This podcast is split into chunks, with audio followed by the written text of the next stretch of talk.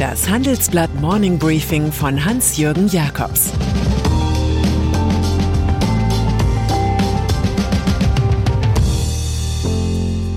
Guten Morgen allerseits. Heute ist Mittwoch, der 8. September, und das sind unsere Themen. Armin Laschets Europakarte. Die ewigen Nullzinsen. George Soros vs. Volksrepublik China. Europapolitischer Armin Laschet.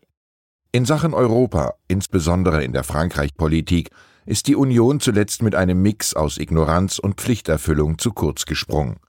Für den Kanzlerkandidaten Armin Laschet besteht hier eine Profilierungschance.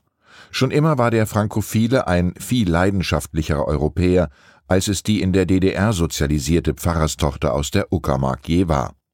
In einem Handelsblatt-Gastbeitrag spricht sich Laschet nun für EU-Mehrheitsentscheidungen in der Außen- und Sicherheitspolitik aus. Außerdem plädiert er für eine gemeinsame Klimaaußenpolitik. Schön und gut. Aber man liest nichts zur nötigen europäischen Armee oder zum Wiederaufbaufonds. Wie auf einer Parteiveranstaltung beschwört der CDU-Chef Konrad Adenauer und Helmut Kohl unterschlägt dabei aber Helmut Schmidt von der SPD, der das franco-deutsche Bündnis mit Valéry Giscard d'Estaing zementiert hat. Das Urteil zu Monsieur Lachet, wie er in Paris ausgesprochen wird, Absicht gut, Ausführung steigerbar. Wahlkampf mit Merkel. Dass die noch Kanzlerin in den gestrigen Redestunden im Bundestag Laschet wie bei einer ordinären Wahlkampfveranstaltung auf einem Marktplatz vor dem Karstadt beigesprungen war, zeigt, wie groß die Not bei der Union inzwischen ist. Das wird auch durch eine ziemlich antike rote Sockenkampagne belegt. Natürlich ist der amtierende NRW-Ministerpräsident um einiges besser, als es das gegenwärtige Umfragetief nahelegt, aber um wie viel er wirklich über den beschämenden 19 Prozent liegt, kann derzeit keiner schlüssig begründen. Selbst treue Anhänger kleben keine Armin-Plakate, und das ist ein Problem, das auch Emmanuel Macron nicht lösen kann. Sparkassenverband. Weiterleben mit Null- und Negativzinsen, darauf stellt sich Helmut Schleweis, Chef des Sparkassenverbandes, ein. Seine Hoffnung auf Konsolidierung im eigenen Lager, zum Beispiel durch eine Fusion der Landesbank Hessen-Thüringen mit dem Fondsanbieter Deka, hat er aufgegeben. Inflation vernichtet Tag für Tag Vermögen unserer Kunden, sagte der 67-Jährige im Handelsblattgespräch. Es wäre an der Zeit, Anleihekäufe zurückzufahren und die Zinslandschaft allmählich wieder zu normalisieren. Für sein eigenes Vermögen halte er sich selbst an die Ratschläge, die die Sparkassen auch ihren Kunden geben. Zu meinen Ersparnissen gehören eine eigengenutzte Immobilie und Wertpapiere. Schleweis begrüßte die allgemeingültigen europäischen Regeln über die Höhe der Sicherungsmittel und die Verfahren in Krisenfällen. Die Bankenunion ist damit vollendet. Wenn aber Großbanken unter Europa verstehen, dass wir ihre Geschäfte mit den Sicherungstiteln für unsere Sparer absichern, dann machen wir nicht mit. Seitenhiebe auf die Konkurrenz dienen auch in diesem Fall zunächst einmal dem eigenen Geschäft. Green Bonds EU-Haushaltskommissar Johannes Hahn sieht die EU schon bald als weltgrößten Ausgeber von grünen Anleihen. Diesem Ziel dient, dass die EU rund ein Drittel des Corona-Wiederaufbaus über sogenannte Green Bonds finanziert, bis zu 250 Milliarden Euro. Schon heute hätten elf Mitgliedstaaten grüne Anleihen ausgegeben, weitere vier hätten das angekündigt, sagt Hahn. Wir Europäer sind wieder mal die Speerspitze dieser Bewegung, und ich bin tief überzeugt, dass dies weltweite Auswirkungen hat. Nach all der Kritik an Brüssel, etwa wegen der Impfmittelbeschaffung, kann etwas Autosuggestion nicht schaden.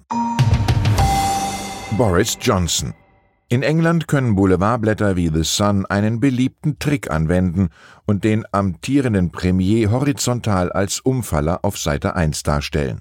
Tatsächlich hatte Boris Johnson ja die letzte Wahl auch gewonnen, weil er versprochen hatte, Einkommensteuer, Mehrwertsteuer und Sozialversicherungsbeiträge nicht zu erhöhen.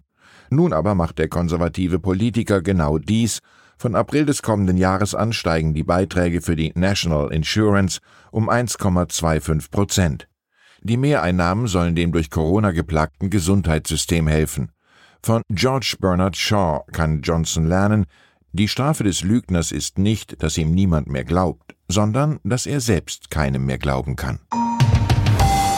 Automobilbranche US-Internetriesen können jedes Geschäft angreifen, so wie im Ozean der Hai jeden Badenden mit offener Wunde. Was aber ist, wenn einer aus der Old Economy einfach geeignetes Fachpersonal abwirbt? Das geschieht jetzt bei Ford. Der Konzern aus Detroit holt sich den Manager Doug Field von Apple. Der hatte dort das geheime Projekt eines selbstfahrenden Autos betrieben.